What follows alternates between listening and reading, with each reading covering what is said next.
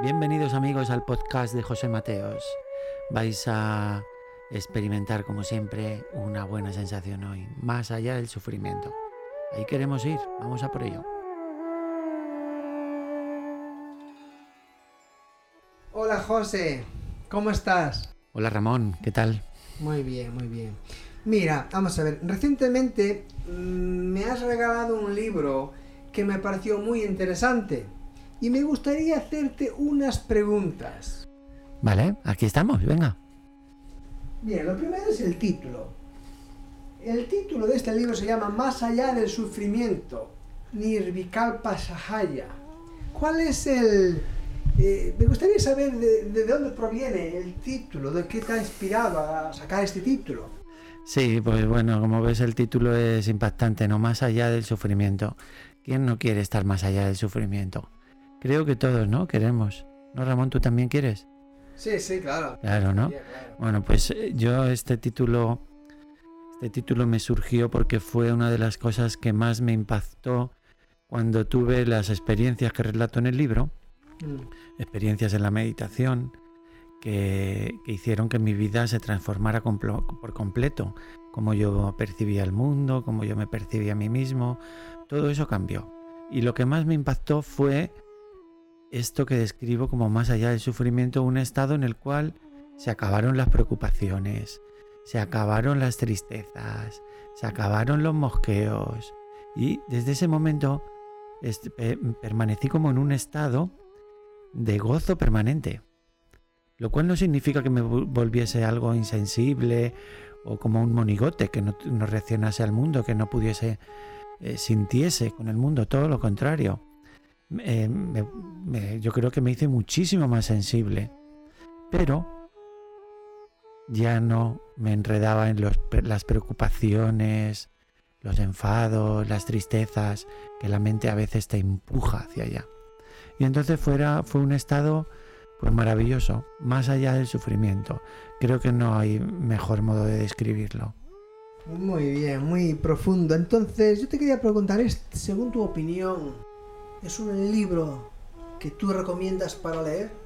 Claro, por eso lo escribí, lo escribí porque siento que, que estas cosas que yo experimenté, muchas de ellas eh, he aprendido señales que nos pueden ayudar para alcanzar ese estado, para aproximarnos a ese estado. En realidad no creo que nosotros lo alcanzamos, creo que es algo que nos viene, pero sí tenemos que estar como tener una predisposición adecuada para que eso nos venga. Entonces, a lo largo de las experiencias que relato en el libro, he ido aprendiendo diferentes señales, diferentes modos de comportarse, diferentes actitudes que nos ayudan, nos pueden ayudar para eso, para recibir eso. Entonces creo que en este sentido puede ayudar a, yo creo que la mayoría de las personas, sino a todos, porque todos tenemos en nuestro interior un mecanismo que es muy similar una mente, unas emociones, un cuerpo. Entonces, en, en cómo nos relacionemos con eso, si lo hacemos de un modo adecuado, nos puede ayudar enormemente. Creo que sí, que nos puede ayudar Ramón. Muy bien. En- José, entonces cualquier persona, estás como implicando cualquier persona que lea este libro lo va a ayudar a, a través de tus experiencias a estar más allá del sufrimiento. Bueno, como te acabo de decir, no es que esto te va a llevar más allá del sufrimiento, no. Lo que te puede ayudar es a, a, vamos a decir, comprender y seguir una serie de actitudes que te preparan para eso. Si no estás preparado, no puedes recibirlo. Yo no puedo asegurarte que el, que lea el libro va a recibir ese estado, no, eso sería demasiado, sería demasiado bueno. Eso no se puede conseguir a través de la lectura, ese estado. Pero sí las señales que puedes aprender en el libro, que puedes percibir del libro, esas te pueden ayudar a prepararte. Y ya ese gesto, esa preparación, ya te va a ayudar a sufrir menos. Eso sin duda. Y a vivir más en armonía y en más gozo. Eso sin duda te puede ayudar. Pero alcanzar ese estado más allá, eso es algo que te tiene que venir. Pero las señales, como te decía el libro, sí te pueden ayudar. Por eso sí creo que pueden ayudar. Por eso lo escribí con ese deseo de compartir, que pudiese ser de ayuda a todo el mundo. Claro, claro. Pero José, a veces la vida es difícil, ¿no? Eh, hay momentos mm, de alegría, pero también hay momentos de tristeza, ¿no?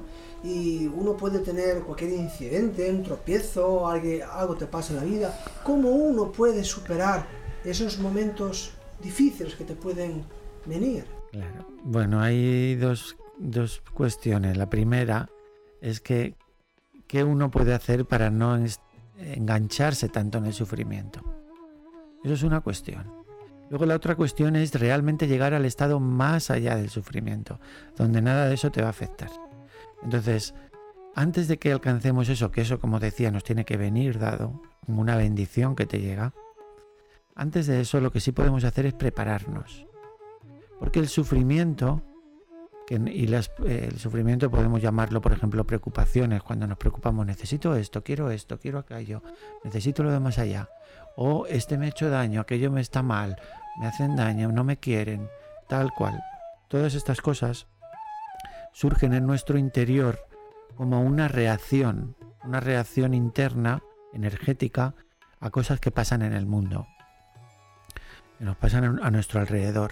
Entonces esa reacción que aparece primero como una emoción es el origen del sufrimiento humano. Esa reacción nuestra ante el entorno e incluso ante nuestra propia persona, ante los movimientos de nuestra mente. Entonces esa primera reacción es el sufrimiento, no lo que ocurre fuera. Si comprendemos esto y alcanzamos en nuestro interior un estado de mayor equilibrio, armonía, entonces esas reacciones van a tender a equilibrarse también y van a ser mucho menores.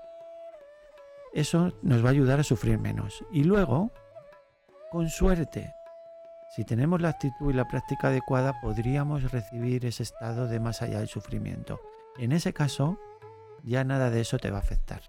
No te va a afectar porque tú sabes que no eres eso, que es afectado por los acontecimientos de la vida. Es decir, cuando algo pasa en tu vida, algo duro, en tu interior tu mente reacciona. Primero tu alma con esa emoción y a partir de ahí empieza la mente a funcionar desde la emoción. Eso no sabes que tú no eres eso. Cuando sabes que no eres eso, eso no te puede afectar. Porque sabes que tú eres otra cosa. Y eso que eres no es afectado por, eso, por estos acontecimientos. Porque es algo permanente, eterno, inmortal. Toma ya. ¡Wow, José! Cuando. Es una, ahora viene una pregunta. Cuando sabes que eres otra cosa, ¿a qué te refieres con para ti que es otra cosa? Claro, hay, hay otras cosas aparte de el cuerpo, la mente, las emociones, nuestro alma, nuestros chakras, que conocen ya la gente que son buscadores de la verdad, que hacen yoga, otras prácticas espirituales. Eso que, eso que es con lo que ahora nos identificamos la mayoría, con ese cuerpo, mente, pensamiento, emoción. Todo eso no es lo que somos. Hay algo dentro de nosotros que es lo que da vida a eso. Es decir, si tú observas una persona cuando se muere, está bien, y de repente algo pasa, su corazón se para. Se para el corazón y cuando para el corazón la persona muere y el cuerpo se convierte en algo completamente inerte, sin ningún tipo de vida. Esa, esa vida que se ha ido de ese cuerpo es lo que somos. Es nuestra esencia vital. Es energía. Es una energía que es algo muy bello porque primero al no tener cuerpo no es afectado por el nacimiento y la muerte. Ese sentido de permanencia de esa esencia vital nos hace que nos tengamos una gran seguridad. Es algo que al no tener también cuerpo y forma no está sujeto a los deseos que tenemos aquí en la mente, con lo cual se te quitan un montón de preocupaciones, no tienes ninguna necesidad, ya es algo completo. Ese sentido de plenitud es de donde surge ese estado de gozo interior. Y esa energía, primero esa energía es una energía de gozo, vibrando, como amor. Ese amor es la energía de la naturaleza que hace todas las cosas vivientes y que da vida al alma humana.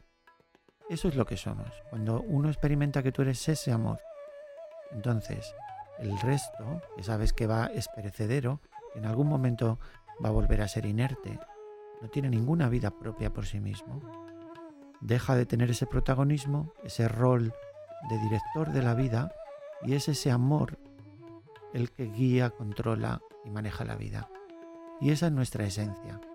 Y desde ahí, unido a eso, el espíritu, que es conciencia. Es el ser que está ahí percibiendo cada momento, cada instante. Espíritu y, energía. eso es lo que somos. Conciencia y energía, amor. Eso da para mucha introspección y reflexión. ¿eh? Bueno, vamos a, continuar un poquito con el libro. Veo que aquí los capítulos, todos los capítulos tienen al final, pues como un pequeño poema y todos están basados a través de experiencias personales que has tenido en la vida. Em, ¿qué, opinión te merece el que lo hayas estructurado de esa forma, esos capítulos? Bueno, pues eh, el libro surgió de ese deseo de compartir eso, algo que yo experimenté y que creo que es de ayuda para los demás. Ese deseo de compartir desinteresadamente. Cuando empecé el libro, espontáneamente, claro, lo que yo tenía que compartir era lo que he vivido. Entonces, lo que relato son mis propias experiencias, mis vivencias y lo que aprendí de ello. Pero también espontáneamente, como es, está basado en una energía al final, a donde va a parar siempre esa, esa energía que somos, que es una energía amorosa. Esa energía no es algo que solamente se puede sujetar al plano mental. Es decir, en, las, en cada capítulo verás que tiene primero una historia, que es la experiencia, es como un cuento, lo que me pasó objetivamente, contado con más o menos gracia en el nivel que he podido contarlo. Después está la enseñanza, que ahí en el plano mental se, es como una, intentar alcanzar la comprensión de lo que significa esa experiencia. Se entra un poco en el plano mental si quieres. Y después para salir un poco de ese plano mental y llegar al verdadero plano donde se manifiesta lo que somos, el corazón, pues me surgió el deseo de compartir un pequeño poema. Entonces hay la experiencia, el cuento, la enseñanza y después un pequeño poema de cada una de esas experiencias. Hay 27 experiencias a lo largo del libro y cada uno tiene su pequeño poema. Lo cual me parece que ayuda un poquito a no entrar solamente en ese plano mental y mantener siempre la conexión con el corazón, que, es, que se siente que es a donde nos lleva el arte, por ejemplo la poesía. También una persona como muy espiritual, ¿no? Muy profunda en ese sentido. Y me entra la curiosidad de saber si esa profundidad, ¿desde cuándo notas que tienes esa especial búsqueda del espíritu, de, esa conexión? Sí, bueno, yo creo que desde niño esa búsqueda ha estado en mí. Lo que pasa es que cuando era niño, pues, pues eso, no tenía un entorno que favoreciera esa búsqueda. Al contrario, el mundo pues cada vez tenía menos sentido. Tenía menos sentido porque no era eso lo que mi ser buscaba. La materia, la apreciación del ego, la dominación del ego. No es eso lo que mi ser buscaba. Mi ser buscaba algo más.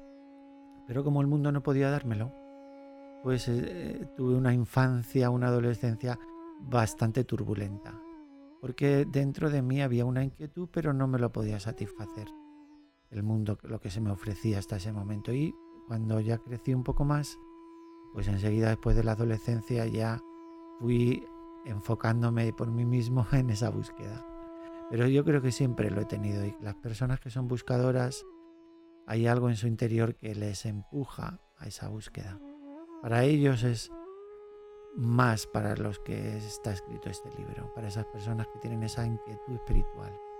Vale, vale. Mira, José, a veces me hablabas de las, me has hablado de las vibraciones, que te puedes sentir vibraciones, ¿no? Con tus manos, en tu cuerpo. Esas vibraciones, eh, puede haber momentos o causas personales o, o, de fuera de ti que te den la, que puedas, que puedan bajarte esas vibraciones o están siempre en su máximo esplendor. Claro. Bueno, las vibraciones eh, son eh, nuestra parte energética, como decíamos antes, que hay una energía vital en nosotros, que es la que a través del cuerpo da vida al cuerpo. Entonces, en, en ese plano sutil, donde está esa energía, hay un tipo de vibración que cuando esa energía está despierta, esa energía que se llama kundalini, que es esa energía vital pura de amor, el reflejo de la naturaleza en nosotros. Cuando esa energía está despierta en el sistema nervioso central, se pueden percibir las vibraciones, que es como un flujo de frescor, de brisa fresca en las manos, en lo alto de la cabeza, alrededor del cuerpo. Entonces esa energía, esa vibración es sinónimo de que en tu interior estás en equilibrio, por eso la energía puede fluir y por eso puedes sentir las vibraciones. En cuanto hay un desequilibrio en tu sistema nervioso, que puede surgir, normalmente surge por esas reacciones de tu interior ante el mundo o ante lo que pasa incluso en tu interior, en tu mente. Cuando hay esas reacciones, que aparece una energía emocional, una emoción que es una pequeña alteración, y que luego empieza a poner en movimiento la mente, justo en ese momento se empieza a perturbar el estado de equilibrio. Y es cuando esas vibraciones empiezan a perturbarse hasta que pueden dejar de sentirse, porque se pierde esa conexión en el sistema nervioso de esa energía vital. Entonces cualquier cosa que pasa en el exterior, entre comillas, negativa, puede hacer poner en movimiento ese mecanismo interior que bloquea ese flujo. Y luego todo está hecho de vibraciones. Si te haces sensible, tu energía está despierta. Cuando estás en presencia de vibraciones que son de un nivel bajo, personas que tienen problemas, eh, más negativas, con una visión más negativa del mundo, eso hace también que tu propia energía se desequilibre, al principio sobre todo, y que puedas dejar de sentirlas o sentir malas vibraciones. Muy interesante, José. Bueno, yo ahora te quería finalizar esta entrevista haciéndote tres preguntas en una pregunta, ¿no? Para ti, ¿cómo entiendes la vida? ¿Qué es para ti la vida?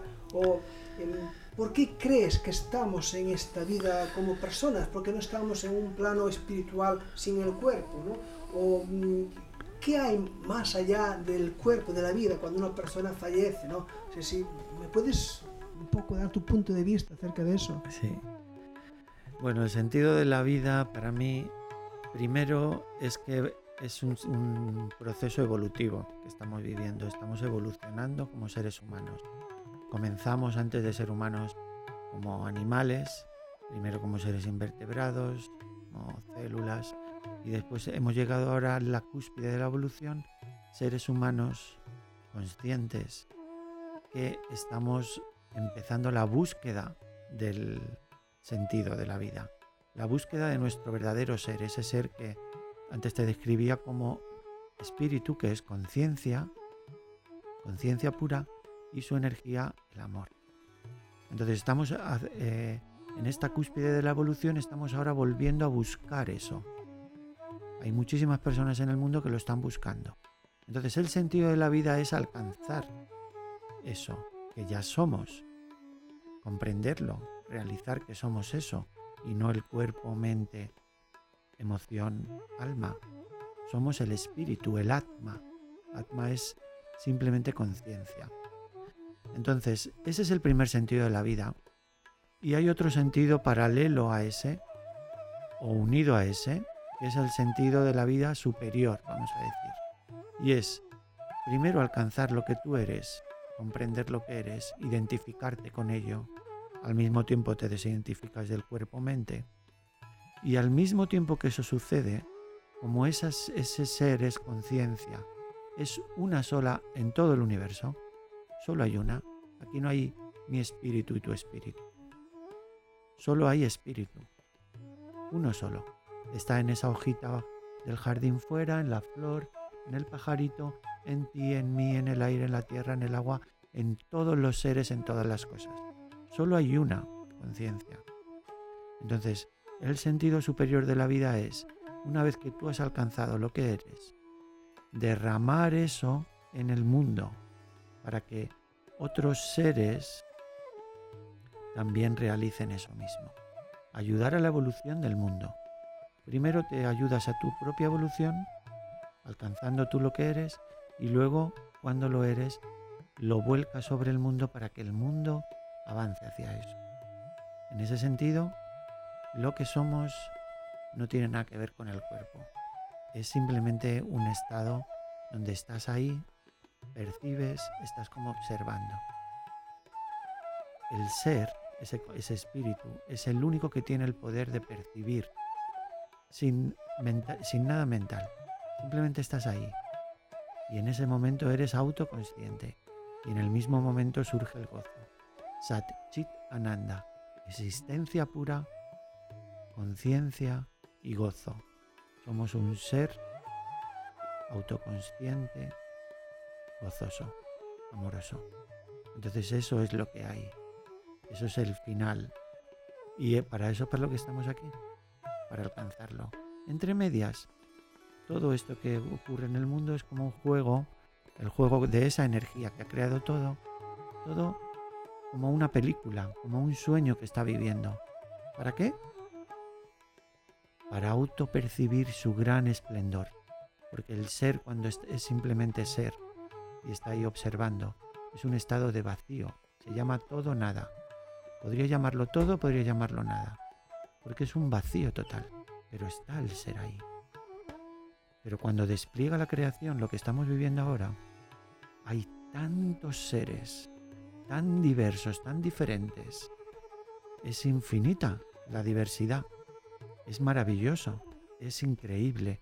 Cuando percibes primero la belleza de la creación y después, desde la ignorancia, donde estamos ahora los humanos en el estado de sufrimiento, desde ese estado de sufrimiento, cuando alcanzas el no sufrimiento, lo que eres, puedes percibir la grandísima belleza de ese estado de no sufrimiento. Solo cuando sufres, en el contraste, puedes percibir la belleza. Porque si tú eres siempre esa belleza y no conoces la fealdad, no puedes apreciarla. Es, lo mismo que una persona, por ejemplo, que está muy mal, está muy enferma, le duele todo el cuerpo, está fatal. Y de repente cuando se cura dice, ¡guau! ¡Qué bien! O una persona que tiene muchas necesidades, no tiene para comer, cuando consigue, ¡wow! Pues igual, cuando estamos en la ignorancia, estamos en el sufrimiento y de repente percibes tu verdadera naturaleza, el esplendor tan grande que somos, entonces dices, ¡wow! Y por ese ¡wow! tan maravilloso, donde surge ese amor como una adoración a tu propio ser increíble, se conoce como Bhakti, la adoración del amor al ser del cual surgió. Y todo desde nosotros, que somos la creación, todavía por debajo del amor, la creación del amor de Dios. Pues por ese guá, por esa adoración, tiene sentido el mundo.